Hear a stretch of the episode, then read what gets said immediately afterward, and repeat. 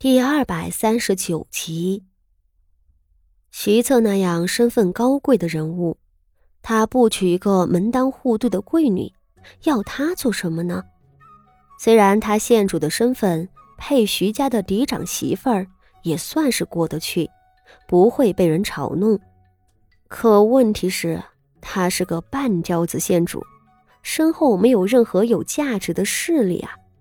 徐策娶了她。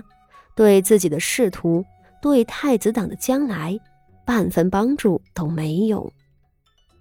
既然如此，最后徐策还是决定娶她，这只能说明他身上的确存在另外的价值，被徐策所看中。另外的价值，那是什么？是他的血，他的命，还是别的什么？他拿出来了。自己还能活着吗？这种被人利用，却又不知自己将要面对什么样的命运的境况，令傅锦仪寝食难安。再联想到徐策的恶名远播，此前有一位未婚妻被满门抄斩的惨象，天知道徐策这次娶她是为了什么？他又是否会重蹈当年那位未婚妻的覆辙？甚至是得到更加凄惨的下场。天哪，天哪！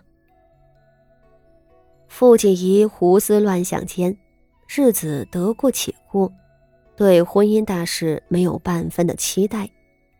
他学习礼数规矩也并不认真，时常受到两位女官的斥责。好在两位女官看她年纪小，以为她是个不懂事的小女孩。对学规矩有着本能的排斥，倒没怀疑旁的。府中发生的大小事务，三太太还是按着从前的惯例及时呈报给他。他从前为了斗垮谢氏，对这些事情都是极为上心的，如今却都撂开了。就算听说了傅柔仪相中了人家。傅家仪也要在寿宴上露脸相看时，他心里也没有太大的波动。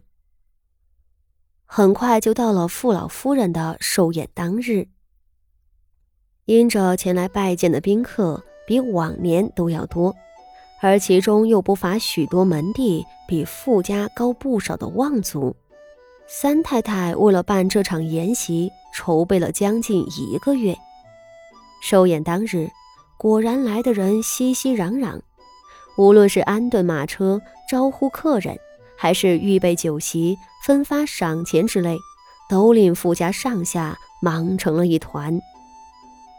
傅柔仪和傅婉仪几个姑娘都上阵帮忙，连傅德明和二房的两个小少爷都要跟随父亲在前院应酬。寿宴的气氛这样热闹。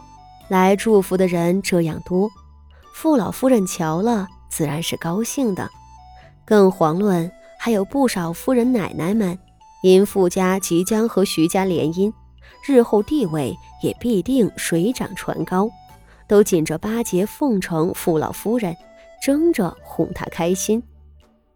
而这一日，也令几位孙辈们沾了不少光。从前这些姑娘少爷们结交的。都是寻常文官的圈子，哪里能和人家公侯府中的贵女公子们结识？如今倒好，即将成为国公府嫡长媳的傅锦仪一人得到，其余姊妹兄弟们都跟着进入了最显赫望族的圈子，至少先混个脸熟。那老实巴交的傅柔仪只是守着礼数，也不敢主动说话。而二房、三房的孩子们，都在自家金明主母的教导下，牢牢抓住机会，同前来赴宴的显赫望族中的贵人攀谈。众人坐在一处，一圈谈笑下来，傅家人都收获颇多，喜不自胜。唯有傅锦仪今日并未露面，按着待嫁的习俗，她的确不大好在人多。尤其是有外男的地方露面，但自家祖母寿宴这样的喜庆日子，他还是可以出来的。只是此时的傅锦仪可没有心思往外跑，又兼知徐家的人也前来赴宴了。他如今一提起徐家就害怕，哪里还敢出来？自然，就算是不出来，那鼎沸的喧嚣也会渗进他的屋子里。年岁尚小的七夕嘻嘻笑着从院外跳进来，道：“ 县主。”您不知道外头有多少人，三太太预备的席面不够了，正到处去凑，听说连桌子都凑不够，把三太太急得焦头烂额。是呀是呀，方才连纯王妃娘娘都来了呢，娘娘还问起了您。孙嫂子也笑道：“您也该去前头和众位贵客们请安才是。”的确。如今肯和傅家来往的宾客中，贵人众多，而傅锦仪眼看就要成为国公府的嫡长媳，一切都不一样了。然而，越是光鲜的表面，怕是越会败絮其中。嫁人这事儿，脸面都是给家族挣的，谁知道自个儿的冷暖？将来会有什么样的日子等着他？徐策那样凶神恶煞的人，会对他好吗？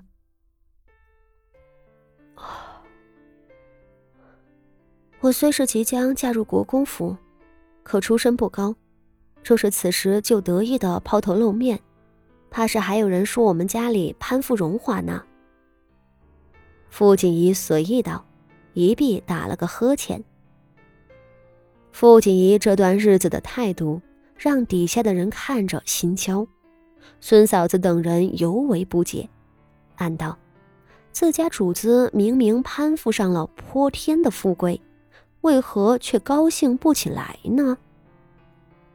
今日又是出风头的好日子，作为一个即将嫁入国公府的准儿媳，他难道不应该趁机和那些显赫的上层贵族们结交，以备来日吗？